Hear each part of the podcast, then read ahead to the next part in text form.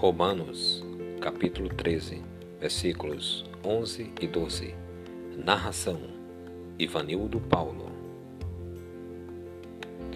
E façam isso porque vocês sabem em que época estamos, que já é hora de despertarem do sono, pois agora a nossa salvação está mais próxima do que quando nos tornamos crentes.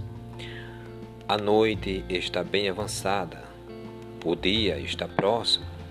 Portanto, rejeitemo-nos as obras da escuridão e revestimos-nos das, das armas da luz.